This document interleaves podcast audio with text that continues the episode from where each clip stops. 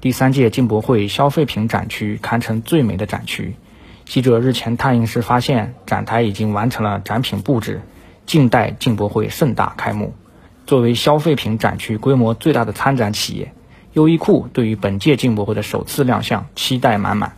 优衣库大中华区首席市场官吴品慧说。呃，这次优衣库首展进博，我们打造一千五百平方米的明日博物馆，也是消费区展区最大的展馆。那这里面会有十个展区，推出六大服装创新科技，包括全球最大巨型轻羽绒会在空中亮相，另外还有来自日本先进的一线成型的三 D 无缝成型技术，首次在中国进博会亮相。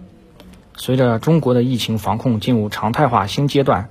越来越多的外资零售企业推进合作，开设新店，持续加码投资中国消费市场。继今年六月开出八家新门店后，优衣库八月中旬一口气在中国十八个城市又开了十九家新店，其中六个城市首次进入。现在优衣库在中国大陆已经有近八百家的门店。优衣库大中华区首席市场官吴品慧说。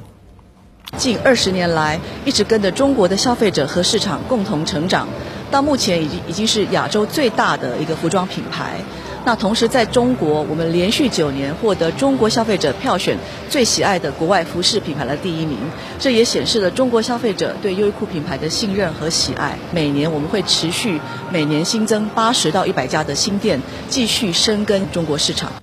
开出新门店，发力在线新经济。据悉。疫情期间，优衣库掌上旗舰店的用户流量和销售额出现了两倍以上的增长。官网、App、天猫旗舰店、官方小程序，加上实体门店，形成了线上下单、送货上门或者门店取货的创新全渠道零售闭环。优衣库大中华区首席市场官吴品慧说：“在当前的环境下呢，我们认为全球消费者市场还有经济伙伴的。”